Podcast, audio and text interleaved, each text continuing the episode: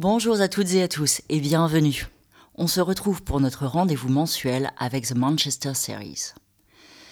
Pour ce premier épisode de 2024, on reçoit une artiste qui nous a époustouflés en live. Elle s'appelle Marlène Ribeiro. On a découvert sur le tard son projet solo en première partie de la française Colline, qui était de passage à Manchester à l'automne dernier. Et je dis sur le tard car l'album Toquei no Sol, si vous excusez ma prononciation du portugais, est sorti il y a presque un an. Marlène fait pourtant partie des cercles qui ne nous sont pas étrangers. L'album est sorti sur l'excellent label londonien Rocket Recordings, qui travaille aussi avec Pix Pix Pix Pix Pix Pix Pix, Goat, News, Teeth of the Sea et bien d'autres encore, dont Nod, un groupe noise iconique de Salford dont Marlène a fait partie pendant plusieurs années. On parlera d'ailleurs avec elle de cette expérience intrinsèquement liée au lieu Islington Mill, qui donne la possibilité aux artistes musicaux et non musicaux d'expérimenter, se produire et échanger au sein d'une communauté. Son projet a d'un psychédélisme doux, des nappes électroniques qui touchent à la rêverie et des rythmes plus exotiques. C'est une manière d'évoquer les lieux, les souvenirs et les personnes qui nous ont marqués. Après une première expérience solo sous le nom Negra Branca, Marlène a perfectionné son approche avec un mélange d'enregistrements sur le terrain, des instruments acoustiques et un travail sur la voix et la production pour créer un son unique, autant un cocon familier qu'un halo qui diffuse sa lumière. Le nom de l'album et le titre phare signifient d'ailleurs J'ai. Avec des paroles parfois en portugais et parfois on explore la question de l'identité, de la narration de soi et des aspirations. Les enregistrements ont été réalisés en Irlande, au Pays de Galles et au Portugal, ainsi qu'à Salford, bien sûr, à côté de... Avant de passer à l'interview, on écoute un titre hypnotique issu de cet album Tokay No Soul et ça s'appelle Forever. Au cours de l'interview, on écoutera aussi un morceau intitulé Importa, sorti sous le nom de son premier projet solo Negra Branca, et Part One, une collaboration avec la géniale batteuse et percussionniste Valentina.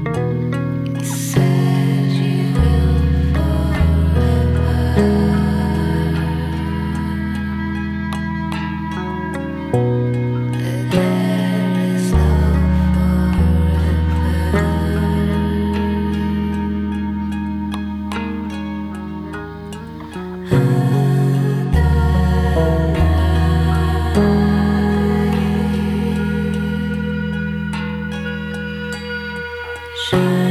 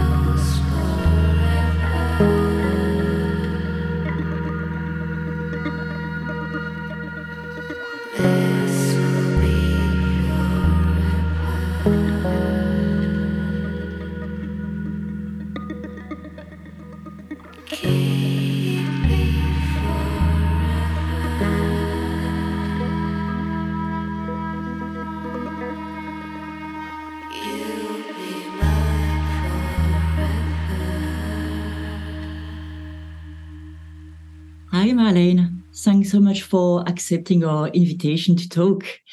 And uh, thank you for having me. we came across your album a bit late, as it was released nearly a year ago now, in February uh, 2023.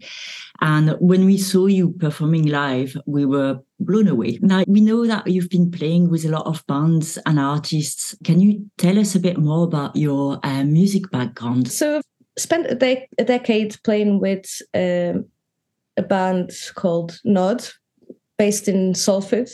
Um, so I spent most of my musical years working with Gnod and touring, releasing albums over the years. Uh, in between that, I started doing sort of a solo project just on the side, just to create a different type of music, I suppose from that, which was pretty much part time. I didn't have much time to work on my own stuff. But eventually, I got it released through Tesla Tapes, which is a label that Paddy from Gnod runs. And so I got a little bit of interest from that, and I decided to slowly st- carry on working on it. But I'm quite a slow worker when it comes to music. I like to take my time. Yeah, I'm not very prolific on that side, but I kind of like to keep it that way because I can keep my creativity levels on a, a, a, good level that works for me if if that makes sense. Meanwhile in between that i've worked with uh, other artists in different collaborations and again it's just a, as it you know as it comes I, I don't normally tend to pursue collaborations. It's just the, the opportunity is there and i get approached i would say yes if i feel right about the collaboration itself. And yes, so it's been a, a, few years of, I suppose, doing lots of different musical projects and slowly developing a sound for myself. And you've been lucky enough to play alongside like well, amazing drummers like Charles Hayward and Valentina yes. Magaletti. Yes. Um, people who are very, very prolific and have played with a number of amazing musicians. That must be quite inspiring as well. Yes, yes. So yeah, it's a quite incredible. Yeah, those collaborations were very good. It's really important as well to expand your horizons and challenge yourself and put yourself in those situations to see what you can create. You can't really force it, you know, let it out in the moment. And so I think that's a good thing. Yeah.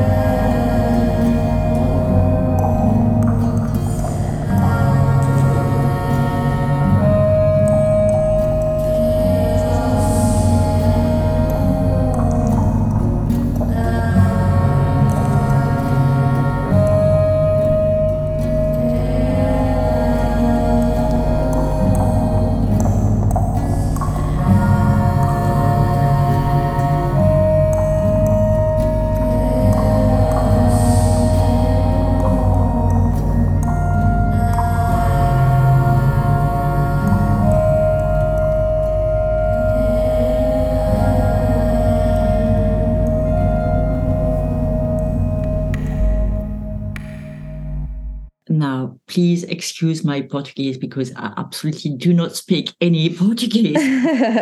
Could you talk to us a little bit about your songwriting process for Toquei no Sol and, and why you wanted it to be under your name rather than another artist name? I know that you've recorded and, and released tracks um, under the name uh, Negra Branca. Yes. But this one is under your name and the title is in Portuguese. And I just wanted to ask what was the process in terms of songwriting and inspiration for this?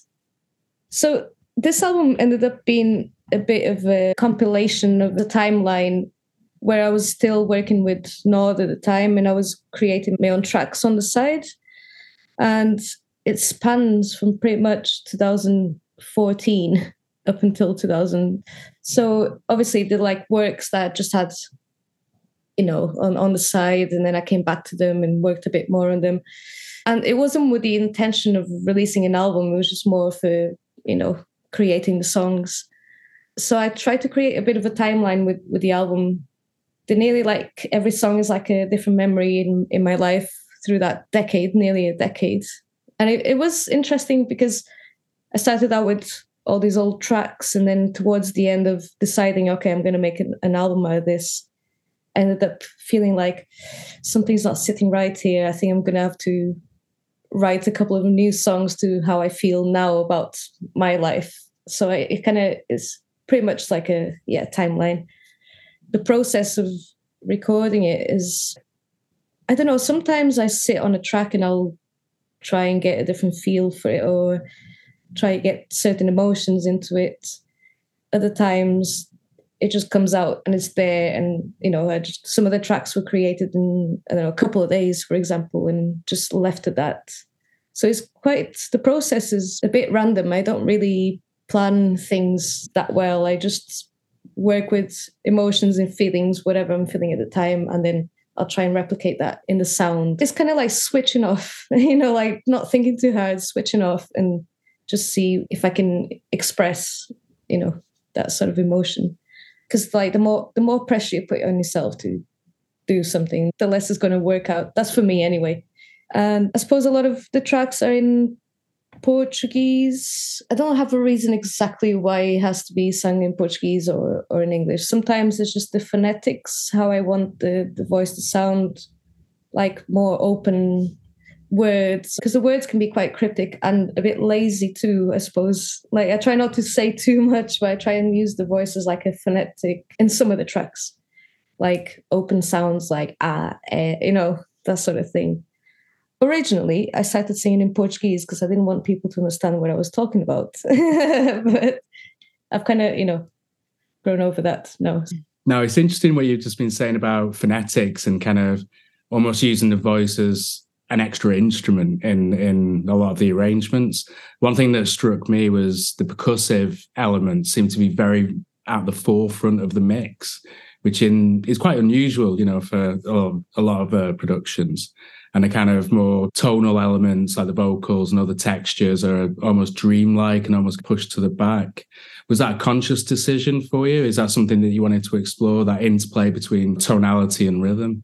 It, depends on the track, really. For example, the track Toquei no Sol, the drums were quite on the forefront because they were all recorded live and with I recorded recorded it all myself obviously and the drums were recorded live overdubbed so I played one drum at a time and I created this sort of rhythm and used other instruments so I tried to sort of keep that in the forefront as something that it's interesting sounding and organic sounding.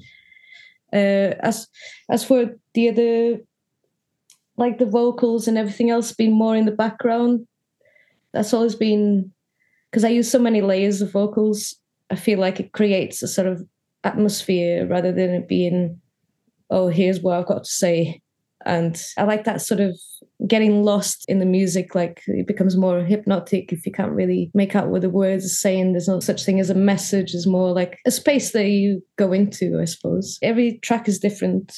It feels different like what i wanted to you know portray like and forever for example is more about the vocals itself than it is about the instrumentation.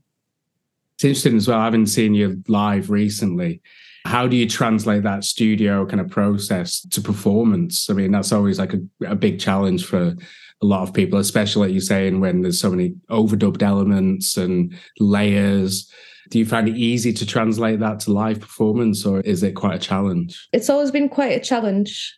Mm. And because I just overdub everything, I record everything in overdub. So it's quite hard to then create something live when using like I use like loop stations and samplers, so it's quite difficult to get things running in time because you know playing live has to have an element of uh, performance too. So I can't just play a backing track and sing along, but sometimes I have to, you know, just to keep the quality of the sound or to minimize mistakes when I'm doing live. So it did take a lot, a lot of thinking and a lot of tweaking and just Uh, being quite limited with what I can do live, but still trying to recreate sort of live performance where I use other instruments where I loop them live. So having a bit of both, you know, so something that's contained and I know it's not going to go wrong, other things that could go wrong, but I can always improvise with them. So yeah, it did take a little bit of work, and I, that's always something that can make me a bit anxious or stressed out. Is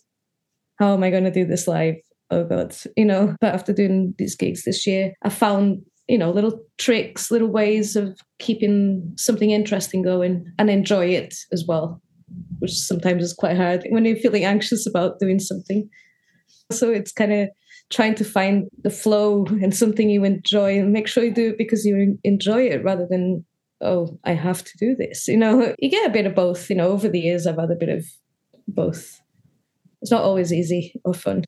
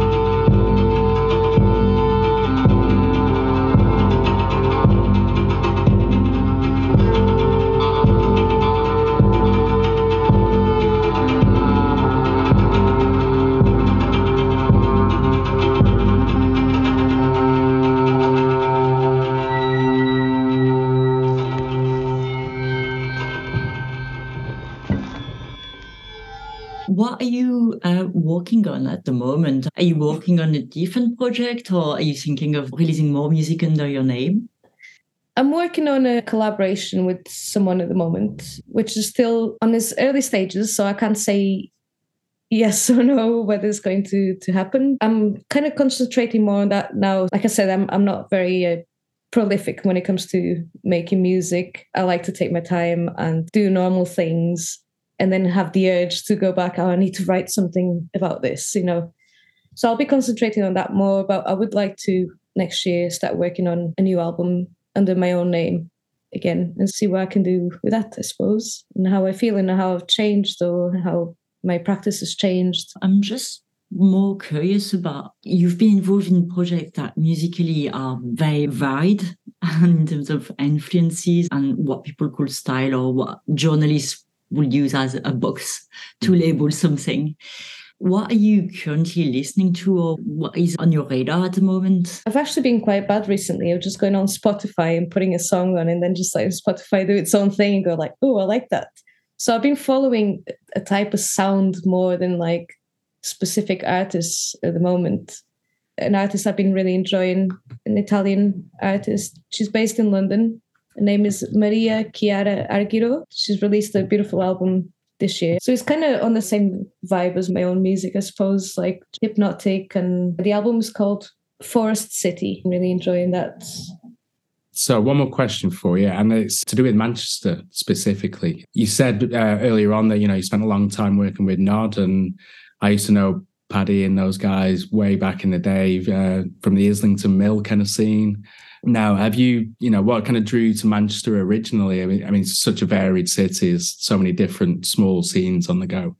And, you know, catching you live in Salford at the White Hotel, is that one of your kind of go to destinations or what's your story with Manchester, basically?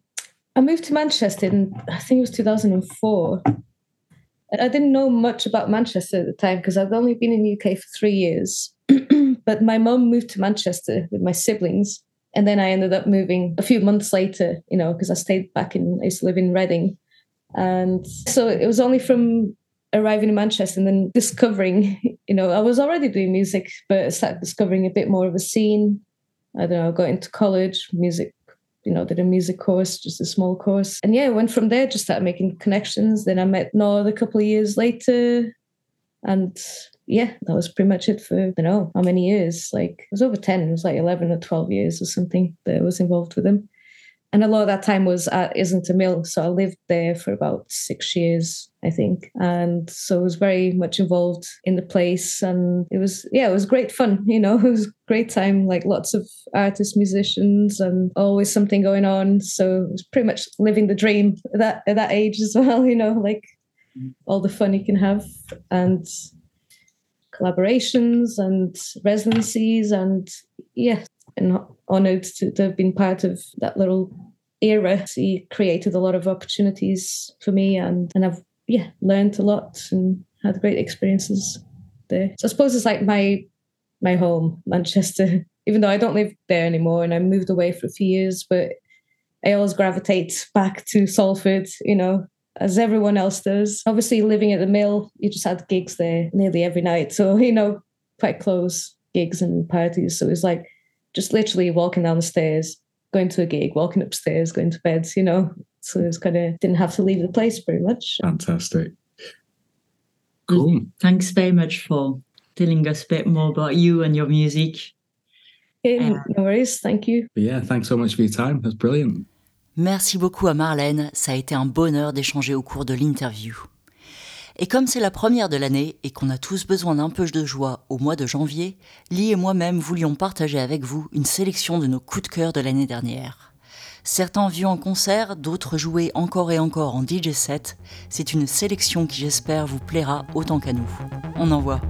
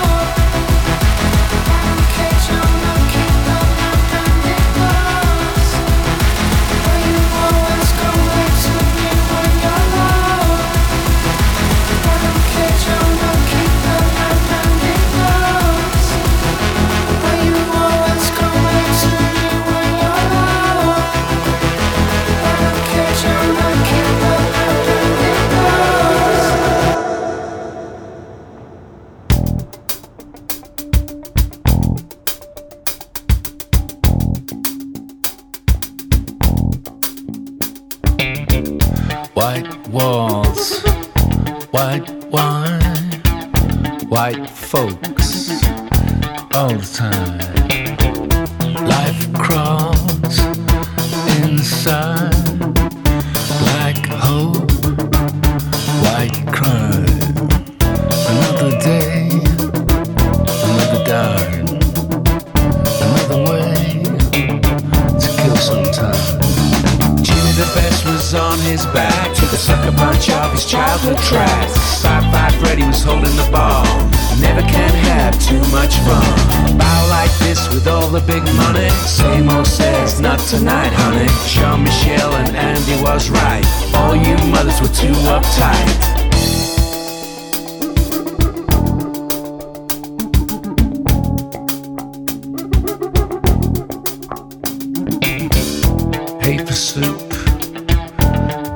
Fort, set it on fire. Time to stop the train of thought,